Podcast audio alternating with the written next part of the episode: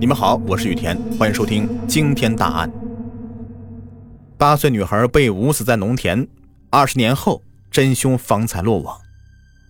哎呀，二十年了，每每经过那两块坡田，我都仿佛看到被害的女子和女童蜷缩在土坑里的情景。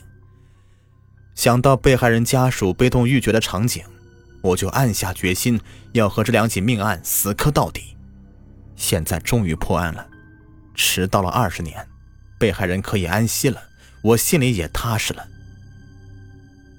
河南省巩义市公安局刑侦大队的教导员赵峰伟，挠了挠已有白发的头顶，松了一口气，陷入了回忆。咦，桥那边的破田里咋倒着一个人嘞？两千年六月十八日傍晚，巩义市竹林镇的几名村民有说有笑的走在回家路上。走，看看去。坡田里，一名女子蜷缩着，喊了几声不见回应。一名村民近前一探鼻息，吓得猛地跌坐在地上。原来这名女子已经没有了气息。几个人吓得是魂飞魄散，撒腿就飞奔着跑回家。接到村民报案，巩义市公安局刑侦大队的民警立即赶赴现场。赵峰伟就是当年勘验现场的技术民警。死者为女性青年，衣服被撕破，生前遭受过性侵，现场有留有打斗痕迹。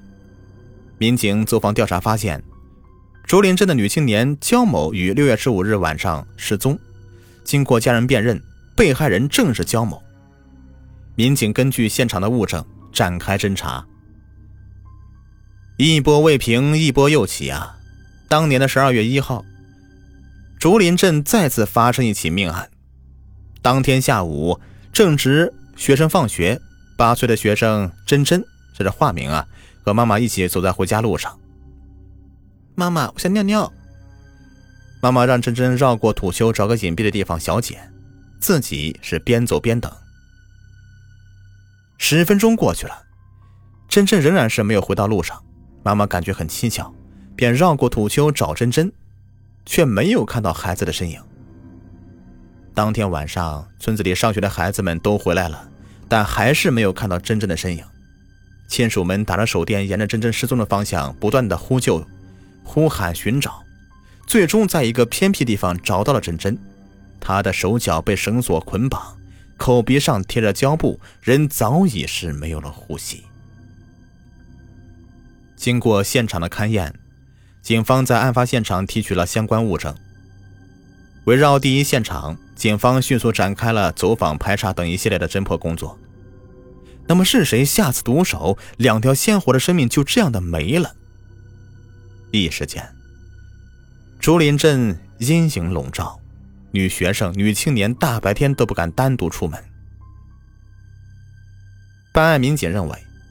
两起命案的相隔时间距离不远，作案地点相近，作案手法相似，两起案件具有并案的关联性。作案人应该为青年男性，很可能是同一个人。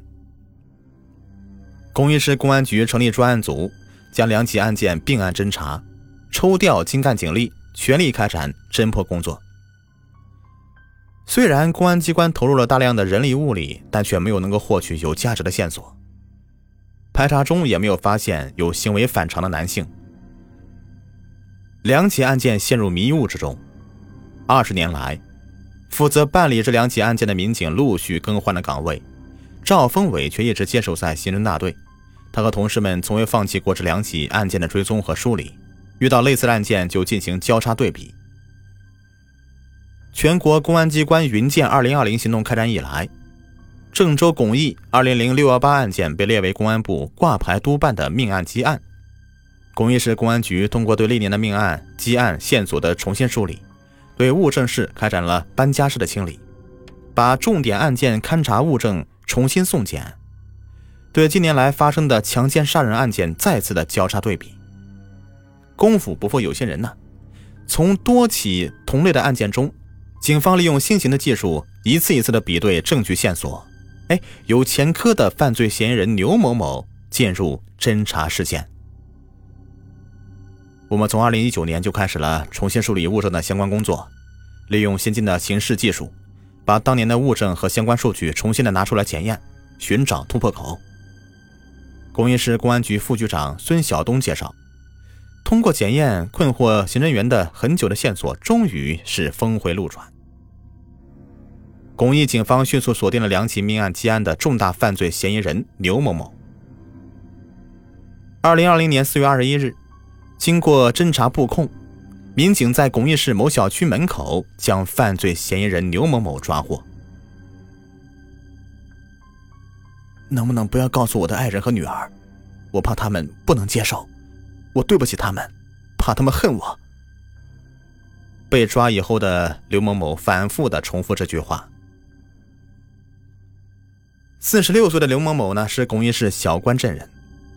小关镇的旁边呢，就是竹林镇。当年高考落榜以后，刘某某是异常焦躁，他怪班里面一名漂亮女同学让自己总是也集中不起来精神看书。狭隘的人性令他没有总结出自身的问题，反而闪出了罪恶的念头。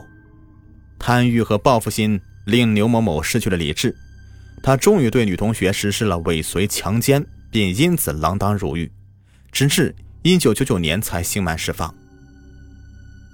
出狱以后的牛某某，看到当初同学们都发展的不错，没有人愿意和他交往，更别提找女朋友了。为了生计，牛某某就来到竹林镇一家工厂打工。处在人生低谷的牛某某心中非常苦闷，对生活幸福的人也充满了嫉妒。性格孤僻的牛某某呀，一下班就在宿舍里睡觉，睡醒了就一个人到处瞎转悠。两千年六月十五日傍晚，牛某某在竹林镇北山公园附近闲逛。当晚十点许，女青年焦某途经此地。牛某某看到身材窈窕的焦某独行，顿时色心大起。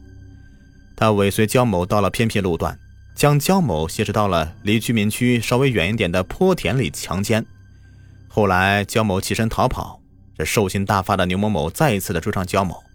焦某啊，在反抗中。大声的呼救，丧心病狂的牛某某将焦某给掐死。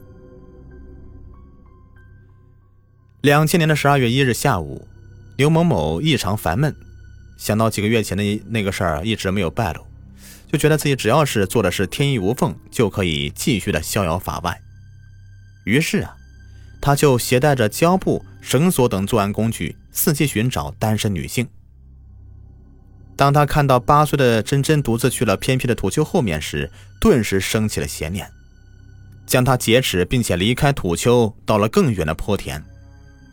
当天晚上，珍珍的家人四处的搜寻，离牛某某越来越近。珍珍听到家人的呼唤，开始反抗。牛某某十分的恐惧，用手捂住了珍珍的口鼻。看到珍珍不再动弹，牛某某趁夜色逃窜。这次经历让牛某某心有余悸，他收了手，很快和同在一个工厂的女工恋爱结婚。婚后，牛某某对妻子呵护有加，小心翼翼地隐藏了二十年。然而，正义虽然会迟到，但绝不会缺席。等待牛某某的将是法律的严惩。好，本期大案已播完，感谢收听。